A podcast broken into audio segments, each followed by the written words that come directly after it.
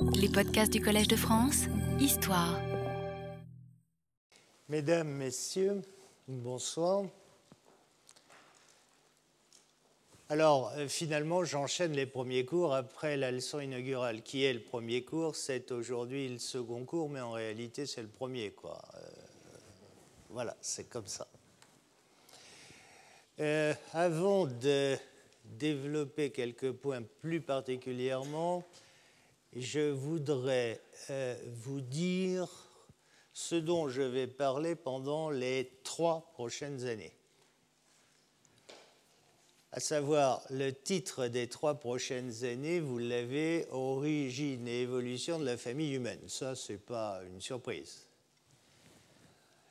Euh, en dessous, le sous-titre à la recherche de nouveaux fossiles pour de nouvelles hypothèses, tout simplement parce que euh, le cheminement de la recherche dans ce domaine et pour moi en tant que tel, est un cheminement très clair. On part du terrain, sur le terrain on trouve des fossiles, ces fossiles on les ramène au laboratoire, au laboratoire on en fait un certain nombre d'analyses avec un certain nombre de technologies, et à partir de là on fait des hypothèses étant entendu, et j'y tiens personnellement, vous le verrez beaucoup, tout, tout commence sur le terrain. Et euh, que ce soit l'histoire de notre famille, la paléontologie humaine, ce qui est la même chose, ce sont des sciences naturelles, ce sont des sciences d'observation, et le premier point commence sur le terrain.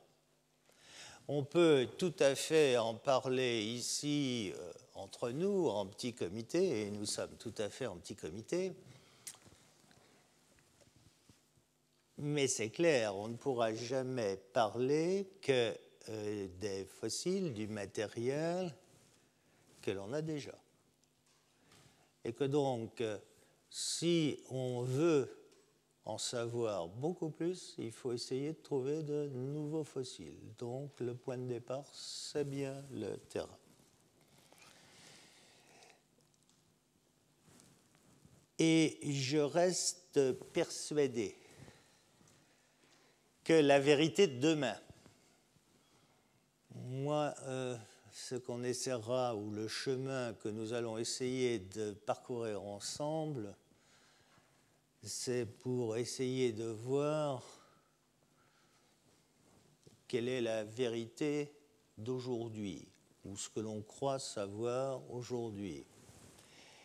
La vérité de demain, c'est clair, ne prendra pas ses racines simplement dans la discussion. Non, non. Mais au contraire avec la découverte de nouveaux fossiles. et de préférence, et de préférence ces nouveaux fossiles, là justement où on ne les attend pas, ou bien où on avait prédit qu'il n'y en aurait pas.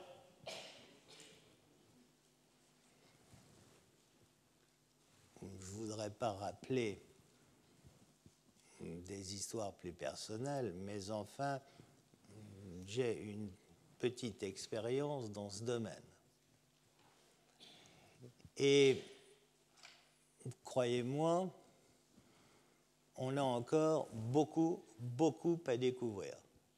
Et vous verrez dans ce cheminement que si dans l'état actuel de nos connaissances, on peut imaginer que notre berceau à nous, les humains, est africain, mais encore de très vastes territoires, mais vraiment très vastes, qui ont sûrement joué un rôle important dans notre histoire et sur lesquels on ne connaît rien, rien, absolument rien. Donc il reste dans ce domaine beaucoup, beaucoup à faire.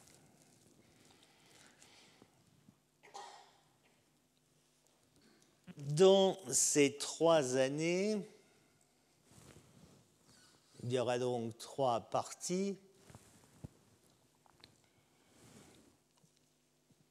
La première partie, c'est donc celle qu'on va commencer ce soir et c'est celle qui va traiter des hominidés anciens. Globalement, de tout ce qui est connu,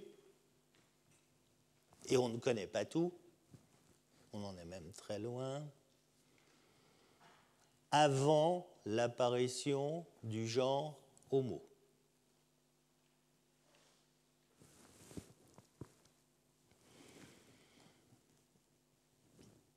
La seconde partie, c'est-à-dire l'année d'après, je traiterai justement du genre Homo, de son apparition en Afrique encore, sûrement. Et puis surtout, ce genre Homo, il va partir à la conquête du reste du monde.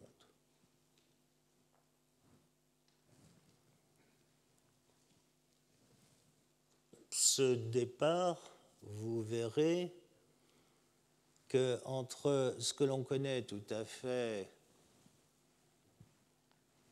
pas très loin du début de notre histoire, et le moment où le genre Homo part à la conquête du reste du monde, eh bien, il s'écoute beaucoup de temps. Beaucoup. On passe plus de la moitié de notre histoire sur le continent africain. Si demain on trouvait quelque chose qui montre le contraire, ce serait vraiment une très grande découverte. À l'heure actuelle, tout ce que l'on a va exactement dans le même sens. C'est-à-dire que globalement, euh, si notre histoire fait 8 millions d'années, et on n'a pas des choses, on n'a pas de reste à 8 millions d'années. Hein. Mais on a le droit d'imaginer. Imaginons 8 millions d'années, eh bien dans le meilleur des cas, le genre Homo a quitté le continent africain aux alentours de 3 millions d'années, entre moins 3 et moins 2 millions d'années. Donc vous voyez, on a presque 5 millions d'années de notre histoire qui se déroule en Afrique.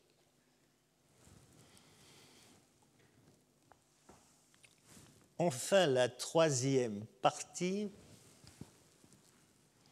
traitera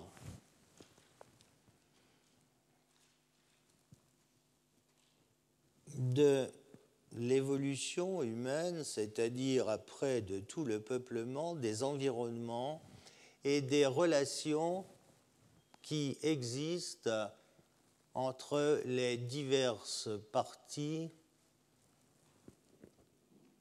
de notre planète et qui permettent d'expliquer divers peuplements. On parle alors de biogéographie. Donc, durant ces trois années, voilà globalement ce dont on parlera. Alors, étant entendu, étant entendu que si, et j'espère que ce sera le cas, il arrive de nouvelles découvertes, bien sûr, on saisira l'opportunité d'en parler, bien évidemment. Euh, d'autant si certaines d'entre elles modifient très largement le schéma ou l'architecture de ce que l'on pense à l'heure actuelle. Donc voilà pour les trois ans. Pour cette année, le titre pourrait être Les hominidés anciens,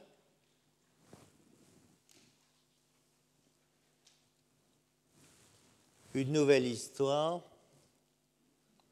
à la lumière des découvertes récentes. Puis vous voyez, suivent un certain nombre de mots, une énumération Origine, ça, ça pose pas de problème. Évolution, phylogénie, les rapports de parenté, les paléo-environnements, ça c'est quelque chose d'extrêmement important et il y aura un accent très fort qui sera mis. Effectivement, je crois personnellement à l'heure actuelle que lorsque on connaîtra mieux les paléo-environnements, les environnements successifs de tous ces hominidés anciens, entre autres, et qu'on connaîtra mieux les relations biogéographiques entre les diverses parties de l'Afrique où l'on connaît des hominidés, eh bien, on aura une bien meilleure idée, une idée qui sera sûrement très différente de l'histoire des hominidés que l'on connaît. Paléobiogéographie, je viens d'en parler, chronologie, les datations, bien évidemment, c'est très important. Il est très important de pouvoir caler tout cela dans le temps. Euh, naturellement, le temps est pour vous, comme pour moi, quelque chose de difficile à saisir. En effet, euh, quand je vous dis notre histoire a 7 ou 8 millions d'années, ça représente quoi 8 millions d'années à l'échelle humaine? Vous ne savez pas, moi non plus. Alors, on peut, et je peux essayer de vous faire toucher du doigt le temps. Imaginez quand Lucie a été découverte en 1974, cette jeune fille éthiopienne était considérée, et l'est toujours d'ailleurs, comme la grand-mère de l'humanité. 3 millions et 200 000 ans. À l'heure actuelle, les plus anciens restes connus d'hominidés sont au moins à 7 millions d'années. Cela veut dire quoi? Cela veut dire que Lucie est plus proche de nous qu'elle n'est proche des plus anciens hominidés connus, par exemple le Toumaï du Tchad. Ça, c'est quelque chose que nous pouvons facilement interpréter. Ce qui montre au passage, vous imaginez le bond prodigieux qui a été fait dans le temps. 1974, 3 millions et 200 000 ans, et on est rendu à 7 millions d'années. C'est-à-dire qu'il y a eu là quelque chose d'absolument prodigieux. On a doublé la longueur de nos racines dans le temps.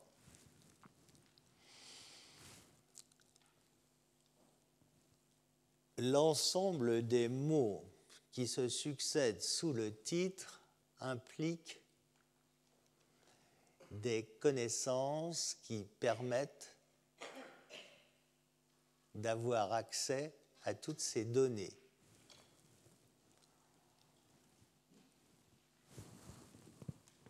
C'est trop petit, non? Je craignais.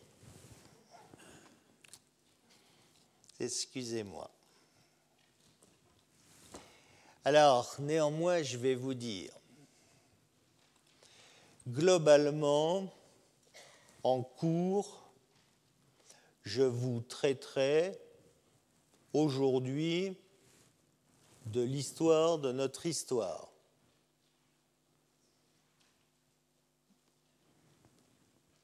c'est plus de l'histoire des sciences, mais c'est extrêmement important dans la compréhension de la globalité de notre histoire. À chaque cours sera attaché un séminaire et ces séminaires, j'ai prévu justement qu'ils illustrent tous les mots qui étaient en dessous du titre principal. Ce soir, après le cours, il y aura un séminaire qui portera sur les principes de l'analyse morphologique en paléoanthropologie, histoire de formes et histoire des formes. Le cours d'après, c'est une question que tout le monde se pose, tout le monde se dit, quand les paléontologues trouvent un reste, c'est parfois peu de choses, mais comment font-ils, mon Dieu, pour être sûrs qu'il s'agit bien d'un hominidé ou d'autre chose?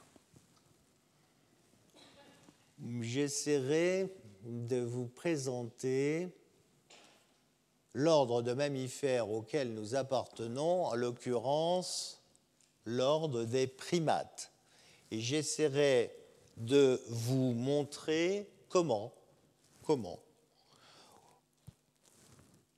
au sein de cet ordre de mammifères, nous nous distinguons de tous les autres primates. On a vraiment quelques caractères qui sont propres aux hominidés. Et en paléontologie, ce qui est important, c'est de rechercher ces caractères dérivés et qui sont particuliers au groupe qu'ils déterminent. On a quelques caractères qui permettent à coup sûr, vous verrez, de dire on a affaire à un hominidé ou bien on a affaire à un grand singe. Ces caractères dérivés, les scientifiques leur donnent un nom barbare, ils les appellent des caractères apomorphes. Par rapport, aux caractères ancestraux, qui sont hérités de l'ancêtre et qui ne permettent donc pas à ce titre de le distinguer de l'ancêtre et qui sont des caractères plésiomorphes.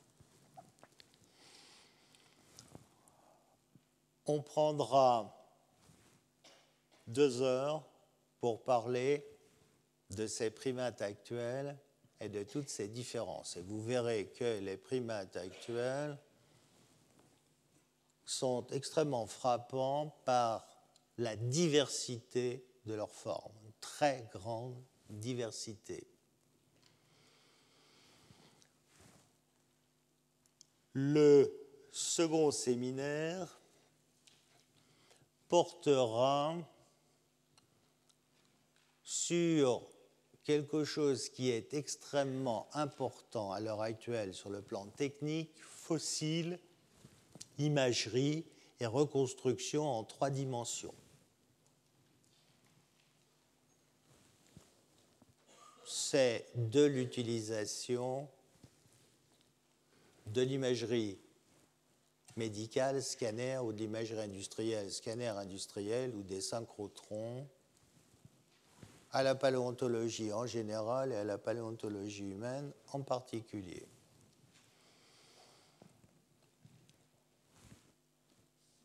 À partir de là, deux séminaires à suivre L'un portera sur l'origine des anthropoïdes, c'est-à-dire l'origine des singes, c'est-à-dire nos plus lointains ancêtres.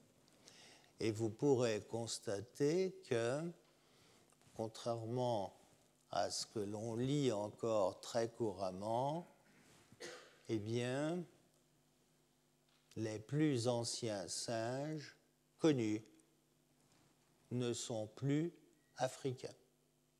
Pendant longtemps, ils étaient connus au Fayoum, en Égypte, eh bien, ce n'est plus le cas. Les plus anciens d'entre eux sont maintenant connus en Asie du Sud-Est, notamment au Myanmar, en Thaïlande ou en Chine. Donc il y a là quelque chose de nouveau et qui ne sera pas sans conséquence sur, sûrement sur la suite de notre histoire.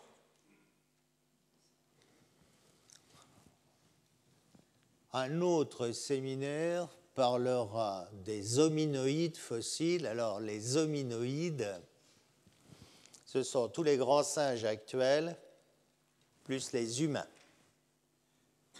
Tout cela forme un groupe qu'on appelle les hominoïdes. vous imaginez bien qu'entre spécialistes, on est à peu près d'accord sur pas grand-chose, et donc chacun a sa terminologie. Alors, je vous le dis tout de suite. Quand je parle d'hominidés, je parle de tous les humains actuels et fossiles connus qui partagent quelques caractères dérivés dont nous parlerons. Et ce groupe des hominidés, c'est le groupe frère des chimpanzés. Les chimpanzés en latin, c'est le genre pan, donc c'est le groupe frère des panidés. D'accord? Panidés, hominidés. On est loin d'être d'accord, certains collègues, au lieu d'hominidés, parlent dominini ou domininé, etc. Je parlerai d'hominidés et de panidés. Mais ce qui est important, parce que cela, c'est une construction humaine, les noms. Ce qui est important sont les rapports de parenté. Ça, c'est important. Et là-dessus, nous sommes tous d'accord. Les chimpanzés et les humains sont deux groupes frères. Cela veut dire qu'ils partagent un ancêtre commun. Donc, un séminaire portera sur les hominoïdes. Ensuite, on sera sûrement en quatrième cours, je vous parlerai des hominidés, donc les humains, entre guillemets, du Miocène supérieur, c'est-à-dire les plus vieux d'entre eux, c'est-à-dire tous ceux qui précèdent ce qui, dans la littérature, est appelé Australopithèque. Vous remarquerez que je n'y ai pas donné un nom, c'est volontaire. Je pense que c'est encore trop tôt d'y donner un nom et je vous expliquerai pourquoi. Mais on pourrait peut-être le faire, ou certains le feront peut-être. Mais je crois que pour moi, il est urgent de ne pas se presser et d'attendre d'avoir d'autres informations. Le jour où je vous parlerai des hominidés du Miocène supérieur, on vous parlera de datation. Parce que je vous ai dit tout à l'heure que c'était important les datations. Or, il y a quelque chose qui me frappe toujours, c'est que vous pouvez faire cette expérience tout à l'heure en sortant, euh, rue des écoles, vous, arrêtez quelqu'un et vous lui dites voilà, j'ai trouvé un objet très ancien, je voudrais le dater. Vous allez forcément trouver quelqu'un qui va vous répondre c'est très facile, on le fait avec le carbone 14. Tout le monde connaît le carbone 14. Sauf que ces datations radiochronologiques à partir d'isotopes, et le carbone 14 est un cosmonucléide, c'est-à-dire qui vient, qui se fabrique dans le cosmos, la période de vie est telle qu'on peut aller que jusqu'à 40 000 ans. Donc, euh, il faut en trouver d'autres. Alors, il y en a toute une série récemment, on vient de dater à partir d'un cosmonucléide que vous connaissez moins bien, le beryllium 10. Je pense que vous connaissez moins le beryllium 10 que le carbone 14. On vient de dater Toumaï. Ce qui est rassurant, c'est qu'avant, on avait fait une datation à partir de l'évolution des mammifères. On parle de datation biochronologique et on disait c'est aux alentours de 7 millions d'années. Eh bien, cette datation vient d'être confirmée il y a trois semaines par une publication qu'on a faite. Et cette datation été faite à partir du beryllium. Ça, sur le plan scientifique, c'est bien, parce que on approche un même problème de deux manières différentes et les résultats sont congruents. Donc c'est rassurant. C'est rassurant. Euh, vous aurez la chance, euh, il a accepté, on a en France un des grands spécialistes du beryllium. Et c'est lui qui viendra faire ce séminaire. Et il viendra du sud de la France, en l'occurrence d'Aix, en Provence. Après les hominidés du Miocène supérieur, je vous parlerai des australopithèques. Vous savez que globalement,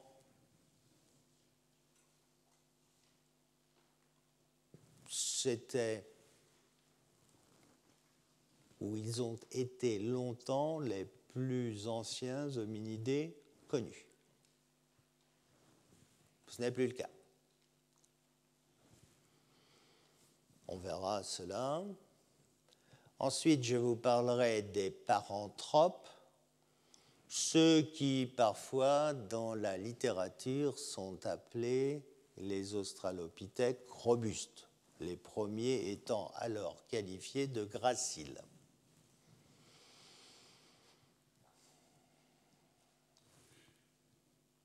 à ce moment-là, avec les paranthropes, et ce n'est pas un hasard, vous verrez que les paranthropes vivent dans un milieu, on assiste au moment des paranthropes à une ouverture du milieu et à un assèchement. Bien évidemment, ces hominidés, c'est-à-dire nous, nos ancêtres, sommes comme les autres espèces, c'est-à-dire qu'il y a des liens étroits entre l'environnement et les espèces qui peuplent cet environnement. Donc le séminaire de jour-là s'appellera Fossiles et environnement sédimentaire c'est aussi quelque chose auquel je tiens personnellement parce que là, on se rapproche du terrain. Et c'est pour montrer, vous montrer comment on procède sur le terrain. De telle manière qu'au bout du compte, quand vous aurez tous ces éléments, je prends beaucoup de risques, parce que vous pourrez aller chercher des hominidés et en trouver vous aurez tous les éléments, hein. vous aurez le mode d'emploi.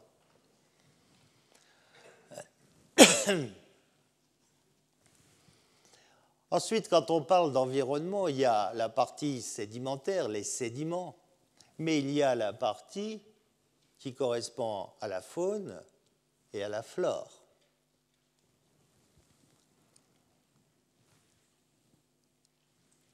Un séminaire traitera de ces paléo-environnements faunistiques et floristiques. Et vous verrez qu'il y a là aussi des choses extrêmement intéressantes et des apports extrêmement intéressants à notre histoire.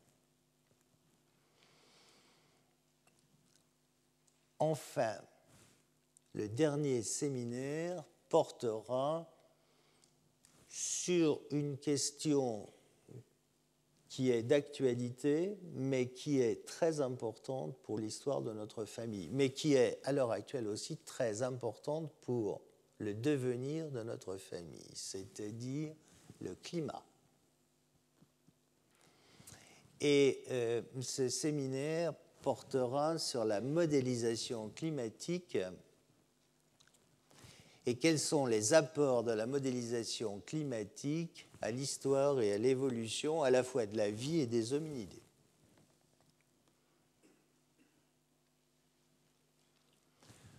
Quand on aura fait tout ça, on essaiera de faire une, synthèse et de faire le point de ce que l'on croit savoir, de ce que l'on ne sait pas, de ce qu'il faudrait essayer de savoir. Voilà globalement et brièvement tracé le programme cours et séminaire.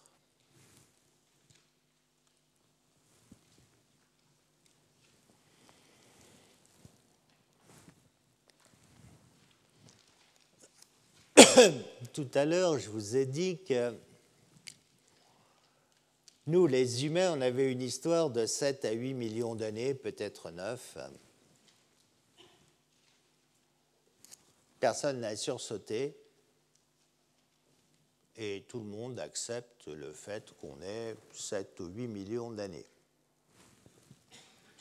Il est bon de rappeler quand même que les sciences de l'Antiquité confondaient l'origine de l'univers, l'origine de la Terre et l'origine de l'homme. C'est-à-dire que ces trois points, origine, n'en faisaient qu'un pour les sciences de l'Antiquité. Et il est bon de remarquer que ces trois points sont séparés entre eux par des milliards d'années. Qui a montré ça? Eh bien, ce sont les sciences modernes, c'est la science moderne qui a montré cela, et elle a montré comment? En étudiant la lumière, en étudiant les pierres et en étudiant les fossiles.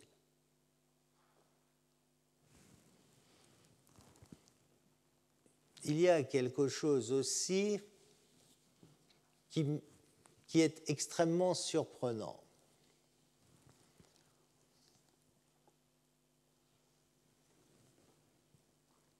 On a une histoire de 8 millions d'années. Tout le monde souscrit. Ici, je n'ai pas vu de réaction euh, importante, de manifestation contre cela. Mais vous imaginez que ça fait seulement un siècle et demi, un siècle et demi, que l'on est persuadé que l'on a une histoire. Avant, on était persuadé que l'on n'avait pas d'histoire ancienne. Tout simplement, on était créationniste.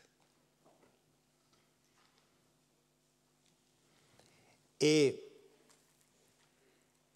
c'est important de se souvenir de cela, c'est important dans le courant des idées, dans les courants de pensée, et surtout à une époque où on sent renaître un certain nombre de courants de pensée anciens qu'on a un peu modifiés et qu'on a appelés autrement.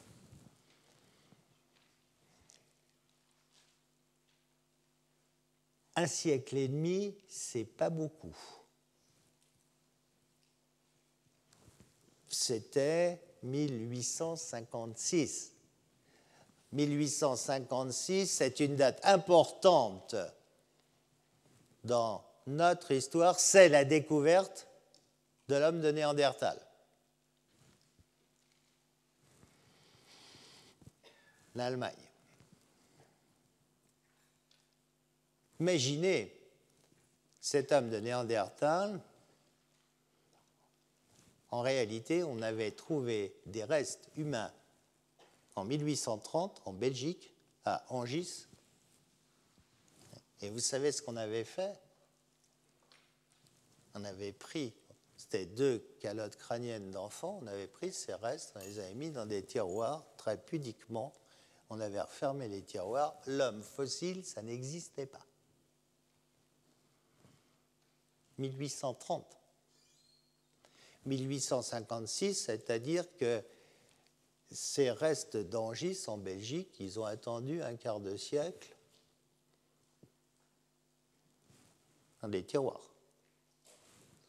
Au passage, vous remarquez que l'homme de Néandertal, il aurait dû s'appeler l'homme d'Angis. Il aurait dû être belge. Il est allemand. C'est comme ça.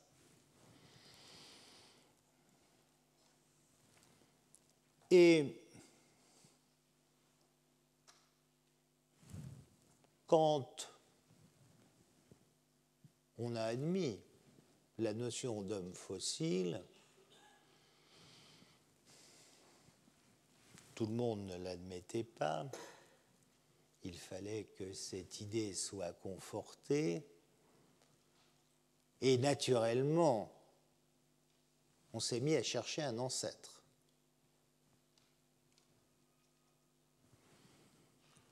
Mais imaginez, on sortait de cette longue période créationniste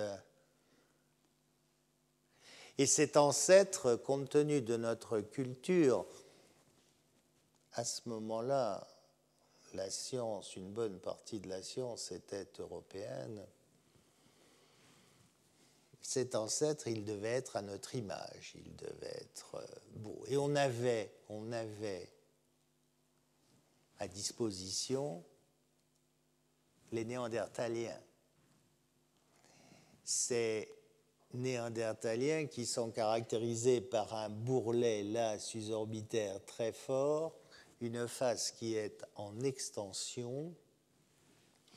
Ce n'était pas exactement l'idée qu'on se faisait d'un bel ancêtre. Pas exactement. Ceci a conduit à de nombreuses expéditions en Asie, en Chine notamment, à Java, et a conduit à la découverte de ce que l'on appelle maintenant Homo erectus, et qu'on avait appelé à l'époque à Java les pithécanthropes, en Chine les synanthropes. Mais cela encore avait une capacité cérébrale petite. Puis un certain nombre de traits qui étaient des traits archaïques, trop archaïques pour l'époque. Je passe sur un certain nombre de détails, mais c'est ainsi qu'est né si je peux m'exprimer ainsi, l'homme de Piltdown. Nous sommes, en 1912 et on annonce la découverte en Angleterre, dans le quaternaire ancien, d'un hominidé que l'on appelle Eoanthropus dawsoni,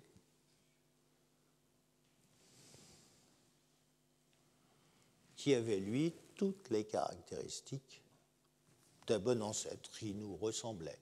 Certes, certes, il avait des mâchoires qui étaient primitives, mais les mâchoires, ça sert à manger, et donc c'était moins important.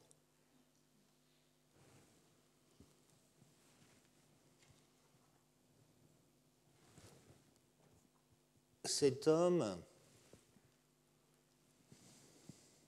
de Down, Je passe sur tous les détails. On pourrait faire, on pourrait faire un, séminaire de plusieurs jours sur l'homme de Piltdown. D'autant plus qu'on n'a toujours pas réglé définitivement un certain nombre de choses. Cet homme de Piltdown, en 1953, vous vous rendez compte, 1912-1953. En 1953, on met en service les spectromètres de masse et on montre quoi? Oh, horreur, l'homme de Piltdown est une supercherie. C'est un crâne d'homme actuel, vous imaginez pourquoi il nous ressemblait,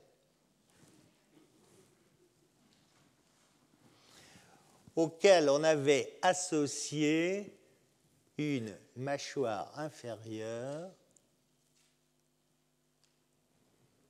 qui était une mâchoire inférieure d'orang-outan.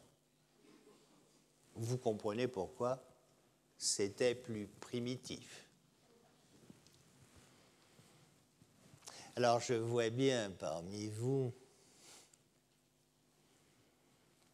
un certain nombre qui se disent vraiment les paléontologues, vous n'êtes pas très doués quand même. Eh bien, vous savez, je vais vous donner juste quelques précisions supplémentaires. Les os avaient été patinés, et je suis sûr que la majorité d'entre vous savent comment on arrive à patiner des meubles neufs pour en faire des anciens. N'est-ce pas? Eh bien, c'était une technique de mémoire. Alors, pour les paléontologues, chez les mammifères, les dents sont des organes importants parce que les dents sont les organes les plus durs. On le voit bien malheureusement, quand il y a par exemple des accidents d'avion à l'heure actuelle, eh bien, quand il reste, il y a des dents. Et les dents sont très caractéristiques en général des espèces. Mais alors, on avait poussé le souci du détail à faire en sorte qu'on avait limé les dents, la surface des dents. Donc il n'y avait plus de dessin sur les dents et donc on ne voyait plus ce que c'était. 1953. Tout ça quand même pour vous faire remarquer que vous imaginez pendant 40 ans, là, on a eu un fossile qui était une supercherie.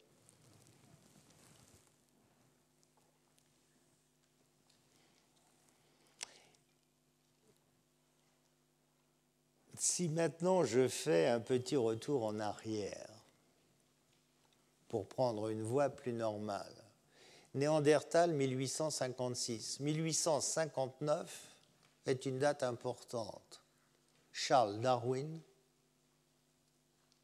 publie L'origine des espèces par la sélection naturelle. Et en 1871, Darwin publie l'ascendance de l'homme. Et dans l'ascendance de l'homme, Darwin fait la célèbre prédiction de Darwin. Darwin regarde, vous imaginez, on est en 1871.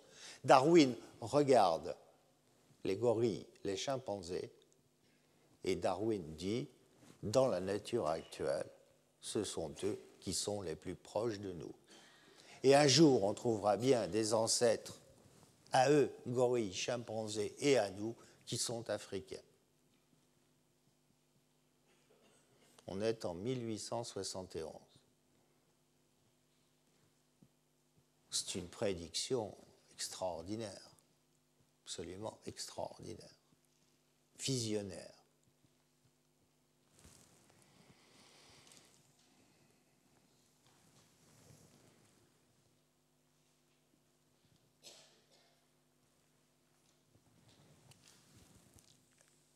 Darwin, dans cet ordre des singes que vous avez là sur cette image, c'est le jeune homme qui est là avec la barbe blanche. Le voilà, ici. Et ici, vous reconnaissez parmi ces grands singes l'orang-outan, le gorille, le chimpanzé et le gibbon. sont les hominoïdes.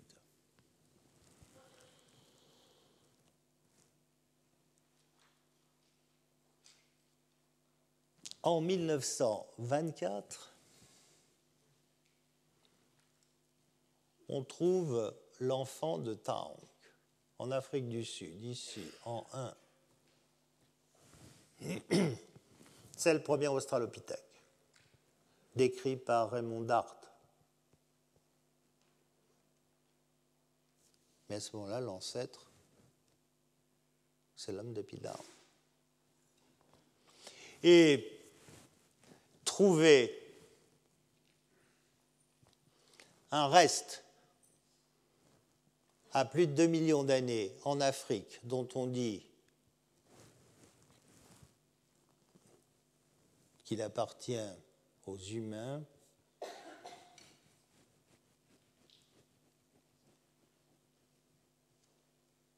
la communauté n'est pas prête à recevoir cela.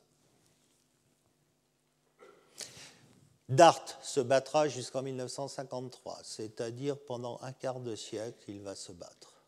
Pendant un quart de siècle, on va lui dire que l'homme de, Tang, le, fossile, l'enfant de Tang, un chimpanzé, un gorille, un singe, etc.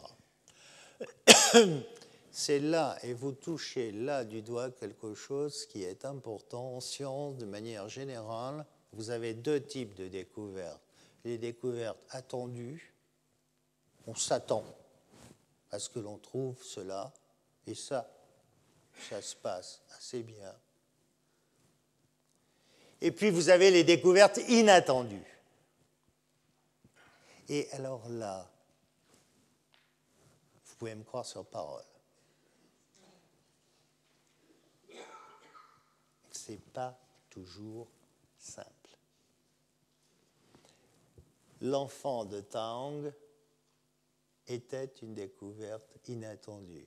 Mais c'est la première fois en 1925, si on l'avait accepté comme tel, eh bien, cet enfant vérifiait la prédiction de Darwin.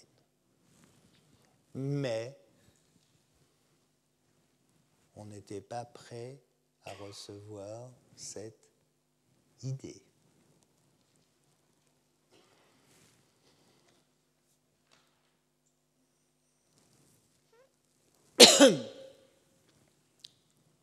Et puis, les découvertes paléontologiques se sont succédées.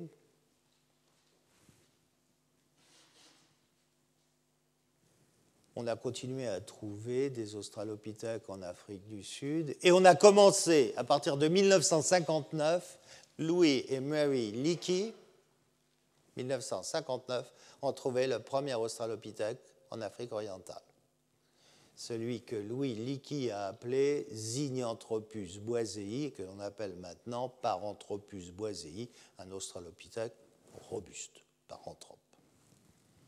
1959.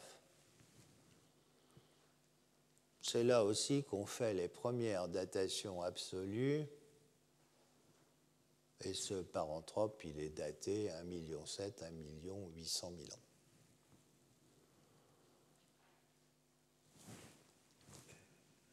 Et puis, les découvertes se poursuivent. Et puis, parallèlement, un jour, on est alors en 1967, Vincent Sarich et Alan Wilson, deux collègues américains. Université de Californie à Berkeley et Université de Stanford à Palo Alto, qui sont des biologistes moléculaires, montrent, et là ça fait... Ça, c'était pas attendu hein, du tout. Ils disent qu'entre eux, là, j'aime beaucoup cette photo, cette... Euh, une bonobette et son bonobo, ou un bonobo et sa bonobette, comme vous voulez.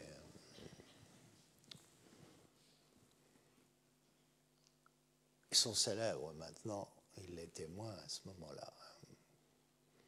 Vous imaginez, avec tout ce qu'on sait sur eux, si, on avait su ça au moment de 68, ils auraient, été extraordinaires. Hein. Sarich et Wilson disent entre eux et nous, pas plus que 2% d'écart au niveau du matériel génétique. Bon, regardez-les. Regardez-moi.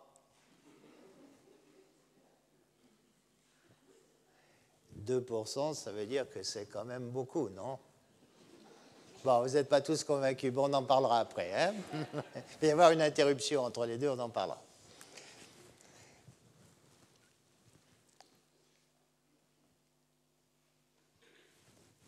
Ça, on n'était pas préparé à ça. On n'était pas du tout prêt à recevoir ces relations de parenté. Ces 20 dernières années, j'ai fait beaucoup de conférences à travers le monde. Mais il ne s'agit pas d'aller à l'autre bout du monde pour trouver des gens, des humains comme vous, comme moi, qui ne sont pas du tout préparés à partager un ancêtre commun avec les chimpanzés. Et pourtant, et pourtant,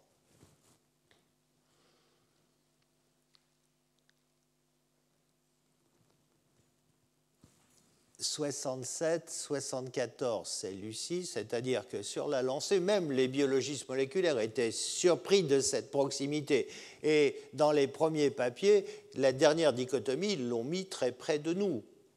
C'était de l'ordre de 4 millions d'années. Je crois même qu'il y a eu des papiers où c'était moins de 3. Quoi. Quand on a trouvé Lucie, on a reculé un peu dans le temps. Quoi.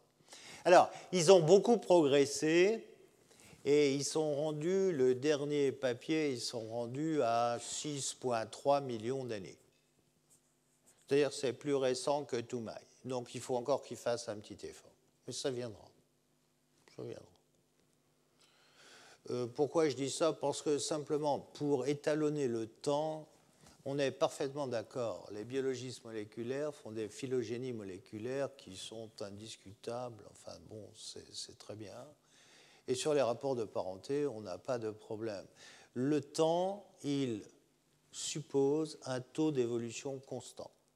Et ça, on sait, eux aussi d'ailleurs, que le taux d'évolution n'est pas constant. L'évolution, vous avez des phases d'accélération, puis vous avez des phases de stase, puis vous avez des phases d'accélération, ça se déroule comme ça.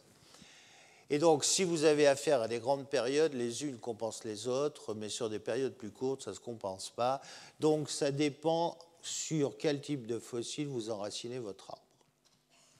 C'est tout. Bon, mais je pense que ça, ça reste un, un détail. Ça veut dire qu'en 1967, les biologistes moléculaires ont vérifié la prédiction de Darwin de 1871.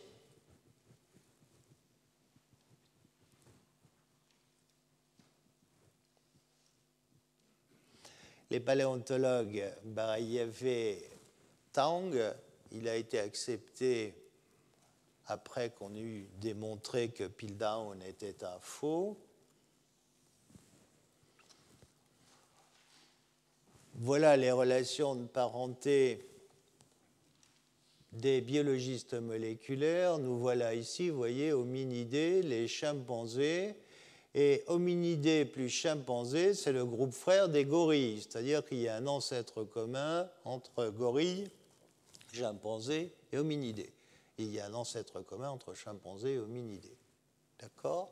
Puis cet ensemble-là, gorilles, chimpanzés, hominidés, est le groupe frère des orang-outans. Et ainsi de suite. Là-dessus, il y a un consensus complet. Là-dessus, tout le monde est d'accord.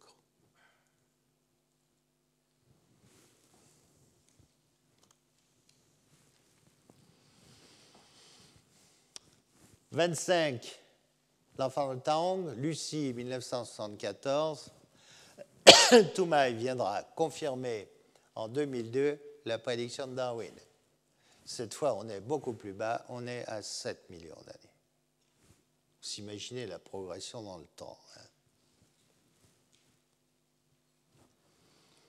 Bon, et de fait, quand on est dans les années 80, c'est-à-dire peu de temps après la découverte de Lucie, Lucie a été attribuée à une espèce particulière, Australopithecus afarensis, en 1978 par Coppens, White, Johansson. Et elle a été découverte par l'équipe internationale co-dirigée par Coppens, Tayeb, Johansson. Dans les années 80, à ce moment-là, l'ancêtre, on le voit en Asie, dans les Siwaliks du Pakistan. C'est le Ramapithecus. Et à ce moment-là, au Pakistan, l'équipe américaine, c'est l'équipe de David Pilbeam, Harvard University, fait une découverte absolument extraordinaire. J'étais là-bas avec eux à ce moment-là. Je cherchais en Asie, moi aussi, pas dans le même pays, j'étais en Afghanistan. Et on trouve la première face d'hominoïde fossile. la première face qui devait être la face de l'hominidé ancestral, la face du Ramapithèque. Et cette face, qui était une découverte absolument extraordinaire, prodigieuse, mais telle est la science, elle montrait tout simplement que le Ramapithecus, c'était la femelle du Sivapithecus et que le Sivapithecus était apparenté à l'orang-outan actuel. Eh oui, vous imaginez. Et encore, quand je dis ça, vous raisonnez en tant que ici. Je ne sais pas s'il y a des Pakistanais dans la salle, mais je vous assure que les Pakistanais, ils n'ont pas trouvé ça drôle, quoi. Hein. Euh, c'est pas du tout la même chose sur le plan politique d'être le berceau de l'humanité ou le berceau des orangs-outans.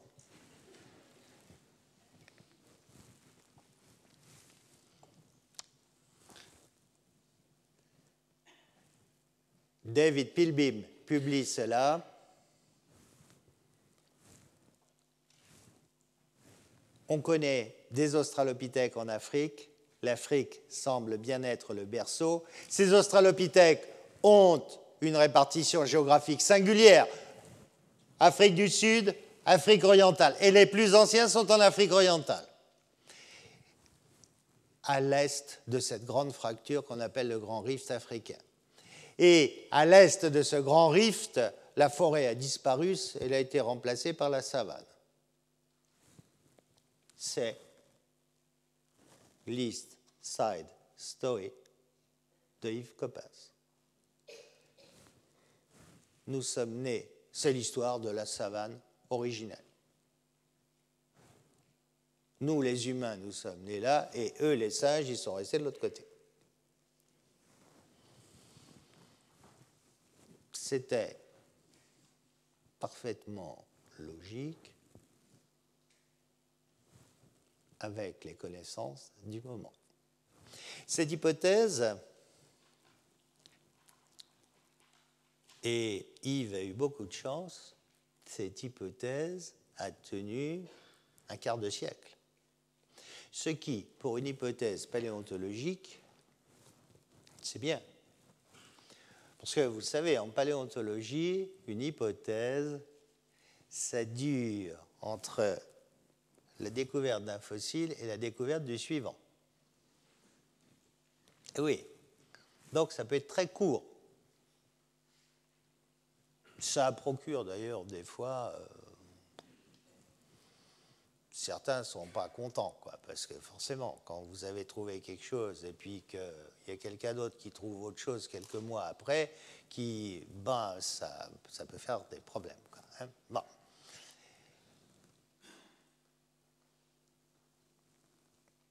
Mais là, dans le cas précis, 25 ans, c'est énorme.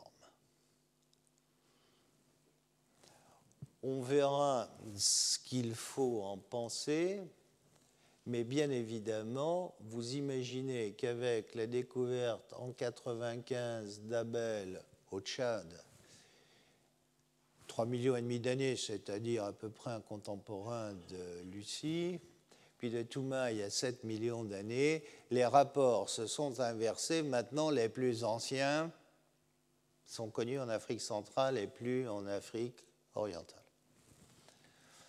Bon, on verra ce qu'il faut en penser, mais telle est la science et c'est pour ça qu'on travaille. Donc il faut bien que les choses bougent, sinon euh, ça n'aurait pas d'intérêt. Néanmoins, je voudrais vous faire remarquer, vous, imaginez, on connaît ici en Afrique orientale, ici en Afrique du Sud, juste un peu ici, vous, imaginez tout ce qui reste encore à découvrir. Hein. Euh, vous voyez qu'il y a encore du travail. Hein.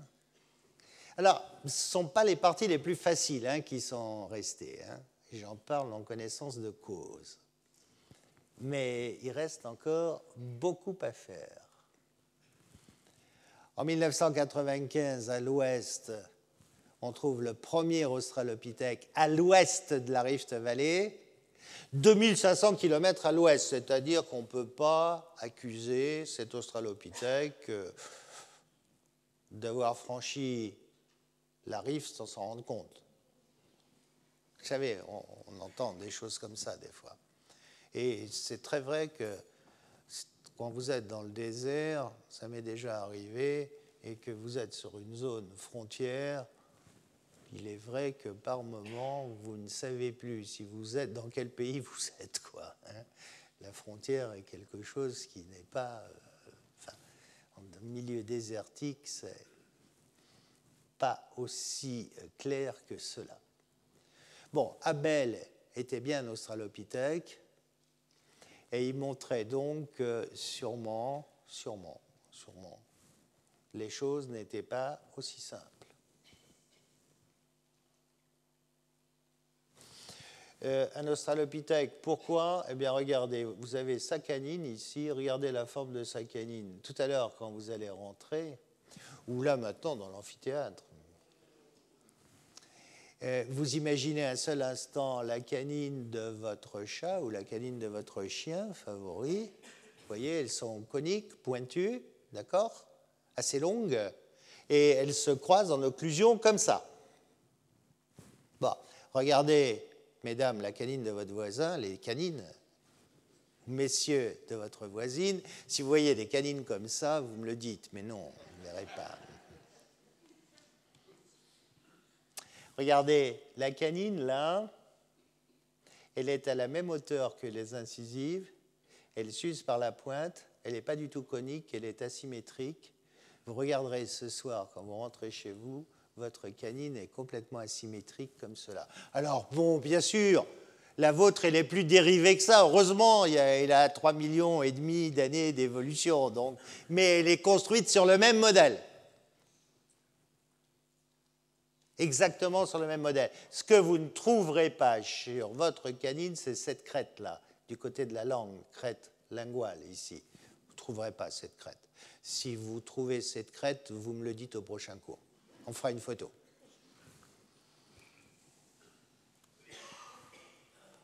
Et puis quelques années après, on trouvait un autre hominidé, toujours à l'ouest, toujours au Tchad, toujours à 2500 km à l'ouest de la Rift Valley, Toumaï, qui est donc à 7 millions d'années. Ça montrait donc qu'il fallait complètement revoir l'hypothèse de East Side Story, l'hypothèse de la savane originale, vous remarquerez, vous remarquerez, et j'y tiens, que je n'ai pas personnellement remplacé l'hypothèse de l'Est par quelque chose que j'ai écrit et qui s'appelle l'hypothèse de l'Ouest ou de l'Afrique centrale. Là encore, je pense qu'il est urgent de ne pas se presser.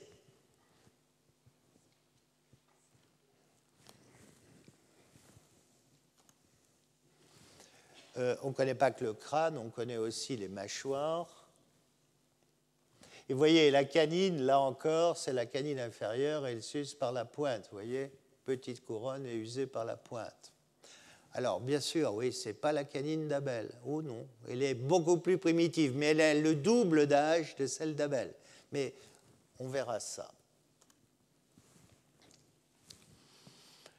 Ces hominidés dont un jour je vous parlerai, je vous ai ça, qui sont ces hominidés du Miocène supérieur, ils sont en rouge là, sur cette carte africaine. Il y en a à l'est, celui qui est en Éthiopie au nord, à l'est, c'est Ardipithecus kadaba. Celui qui est plus au sud, là, c'est Aurorine tugenensis, Kenya. Éthiopie, 5 millions 8 ici, 6 millions ici, c'est-à-dire qu'ils sont de même âge et voisins. Et celui-là, Toumaï, 1 million d'années de plus, et puis 2500 km à l'ouest. Les trois hominidés que nous connaissons, les plus anciens que nous connaissons à l'heure actuelle, sont ces trois points rouges Éthiopie, Kenya, Tchad. tous les hominidés en bleu, Afrique australe, Afrique orientale, sont des australopithèques sens large.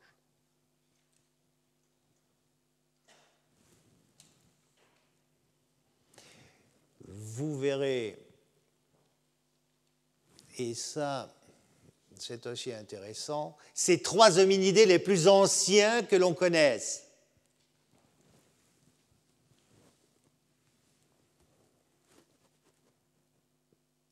sont tous les trois très probablement bipèdes. Et tous les trois très probablement associés à des milieux boisés.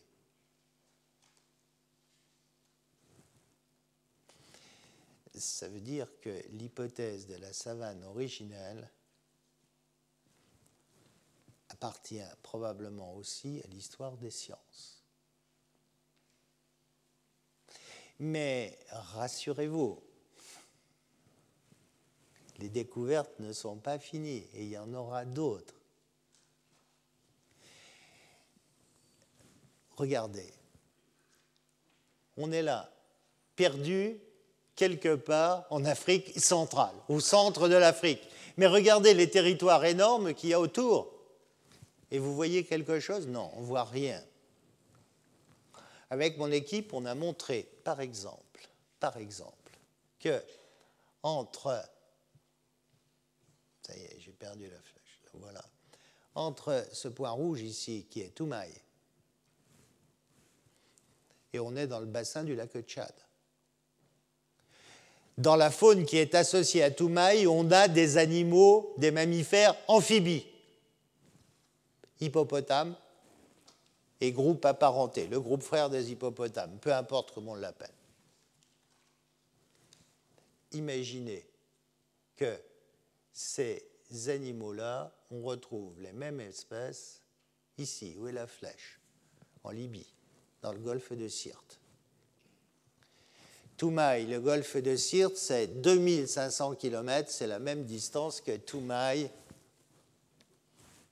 Ardipithecus cadaba ou Rororine si on a les mêmes hippopotames au nord et les mêmes que dans le bassin de Chadien, ça veut dire quoi? Ça veut dire que vous avez une continuité de rivière ou de lac. Alors je vais vous dire une chose, je ne sais pas, je ne sais pas si Toumaï a pris cette voie-là ou ses frères. Je ne sais pas s'il est descendu du nord vers le sud, je ne sais pas s'il est monté du sud vers le nord, par contre, je sais une chose, c'est qu'il pouvait le faire. Pour répondre à ces interrogations, eh bien, il faut aller sur le terrain. Pour ce faire, j'ai eu la chance de pouvoir rencontrer le guide de la révolution libyenne sous sa tente. Oui, oui. Quelque part dans le désert, dans la région de Sirte, je peux vous raconter une anecdote. Quand j'ai décidé d'essayer d'aller travailler en Libye, j'ai rencontré le président du Tchad avant. Pour le président du Tchad, il est clair que le berceau d'humanité. Et il m'a dit, c'est clair, vous pouvez aller travailler en Libye, mais le berceau de l'humanité, on sait où il est.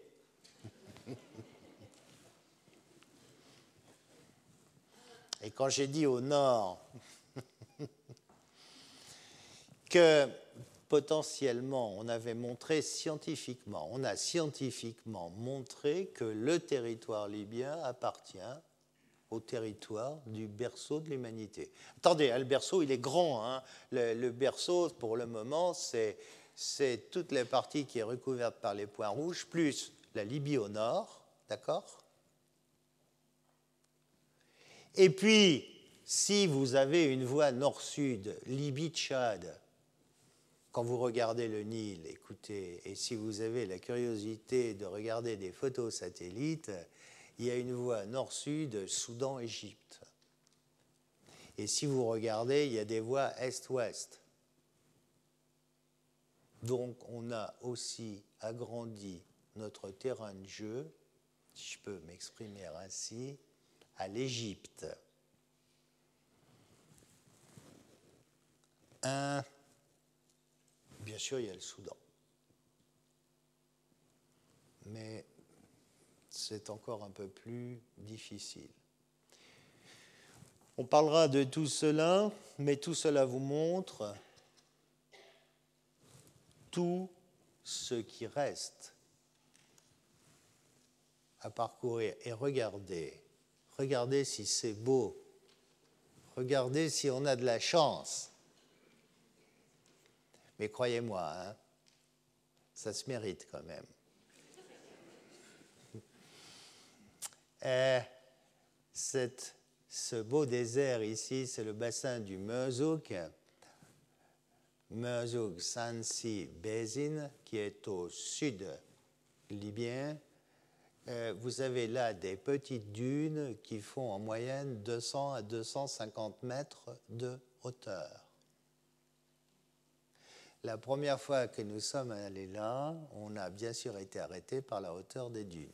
Donc, la fois d'après, on avait des dromadaires et des méharistes pour toutes celles et tous ceux d'entre vous qui ont déjà chevauché des dromadaires, vous savez combien c'est agréable de marcher à pied à côté.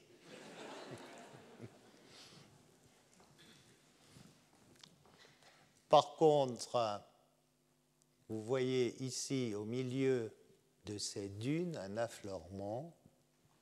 On a retrouvé ce que nous connaissons au Tchad, c'est-à-dire une succession de périodes arides, humides, arides, humides, arides, humides. On était extrêmement content dans la mesure où on avait fait, si vous voulez, à ce moment-là, la paléontologie devient expérimentale. On démontre quelque chose par le raisonnement et on va sur le terrain pour le vérifier. C'est ce que l'on a fait. En janvier dernier, j'ai remonté le Nil. Non, pas dans les beaux bateaux que vous connaissez. j'ai remonté, je ne sais pas comment il faut l'appeler, euh, les idées divergent, le paléonil, le protonil, vous l'appelez comme vous voulez, jusque quelque part dans un paléodelta situé entre Le Caire et Alexandrie. Je pense qu'on a beaucoup à apprendre de ces régions et je pense que une partie de notre histoire a dû s'écrire aussi dans cet ensemble-là. Donc, vous pouvez mesurer tout ce que nous avons encore à découvrir. C'est donc merveilleux, mais j'ai beaucoup de chance. Ça, vous le savez, je suis un tout jeune collégien et donc j'ai beaucoup de temps devant moi. Merci.